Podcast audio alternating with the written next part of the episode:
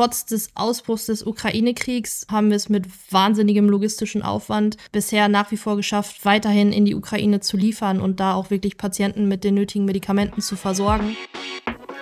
Hallo, hallo, hier ist Alex von Ohrarbeit.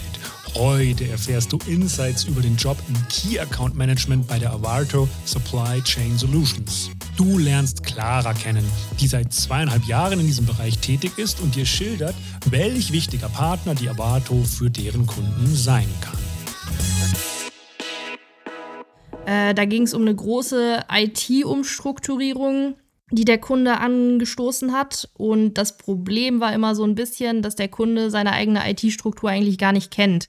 Sprich, das komplette Wissen liegt bei uns in der Avato und bei uns im Team. Und über anderthalb Jahre hinweg haben wir den wirklich gemeinsam mit dem Kunden zusammen das System aufgebaut, Schulungen gemacht, sodass wir dann hinterher auch wirklich ein System haben, das miteinander spricht. Also das war wirklich ein ganz besonders spannendes Projekt, weil wir da auch wirklich gezeigt haben, was für einen Businesspartner wir für unseren Kunden sein können.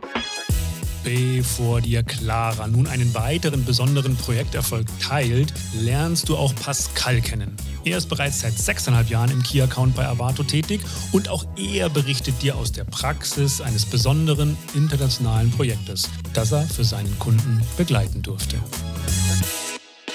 Wir haben 2013 einen Kunden gewonnen, hier in Hasewinkel implementiert und haben die Distribution für Europa hier aus, aus Deutschland herausgemacht.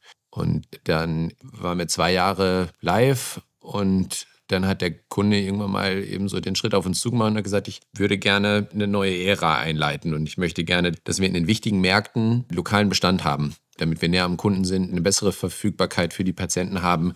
Wenn man sich vorstellt, so ein Same-Day-Shipment, wenn man einen Notfall irgendwo am Südzipfel in Italien hat, dann muss man fliegen und das ist natürlich sehr, sehr teuer und aufwendig. Und dann haben wir im Jahr 2016 Italien, Spanien, Frankreich live genommen. 2019 zum Brexit kam dann UK dazu. Das sind Beispiele für, der Kunde hat nie diesen Bedarf zu verstehen und da die entsprechenden Hebel bei uns intern in Bewegung zu setzen und sicherzustellen, dass wir auf President-Level und auf Management-Level den Support bekommen, solche Großprojekte dann zu initialisieren, für uns auch äh, den nachhaltigen Bestand von neuen Standorten und neuen Services in, in anderen Ländern sicherzustellen, ist für uns die Herausforderung im Key-Account.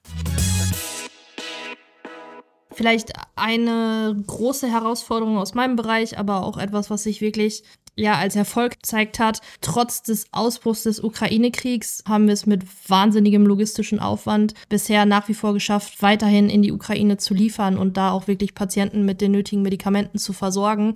Was natürlich auf gar keinen Fall einfach war und riesigen Koordinationsaufwand mit sich bringt. Aber das können wir uns, glaube ich, auch einmal auf die Fahne schreiben, dass wir eben auch in schwierigen Situationen eigentlich immer weiter nach Lösungen suchen und bisher auch wirklich gut immer welche finden. Die Welt um Healthcare und Logistik ist in stetigem Wandel. Clara und Pascal erzählen dir nun, welche Herausforderungen auf dich in naher Zukunft in dieser Rolle zukommen.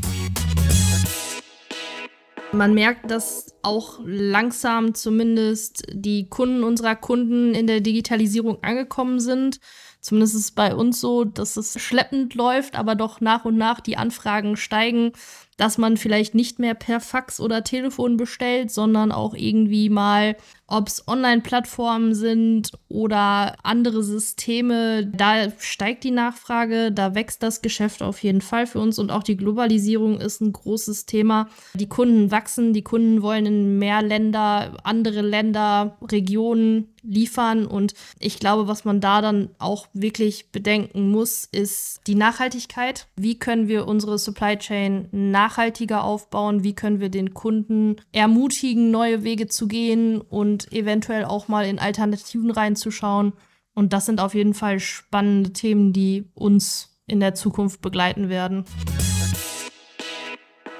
gerade eben durch die Entwicklung, was so Inflation, Consumer Price Index eben als Indikator dafür wahrnehme, ist natürlich, wenn man mit 10% Preisanpassung halt um die Ecke kommt, dass das natürlich ein sensibles Thema ist.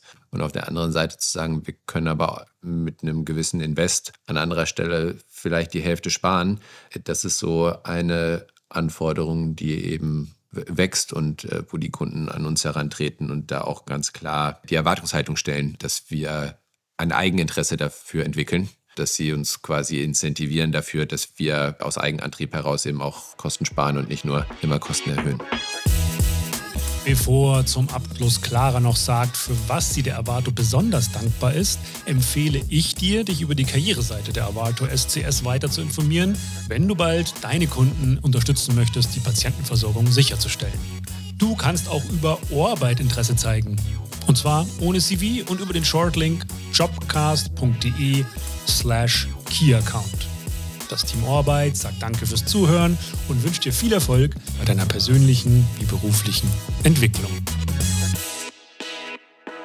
Die Großzügigkeit an Zeit und an Knowledge Sharing, was bei uns gelebt wird, ist etwas, wo man einfach nur dankbar für sein kann. Also für mich ist es so, dadurch, dass es der erste Job aus der Uni raus war, habe ich alles, was ich über den Job weiß, auch hier vor Ort und on the job gelernt.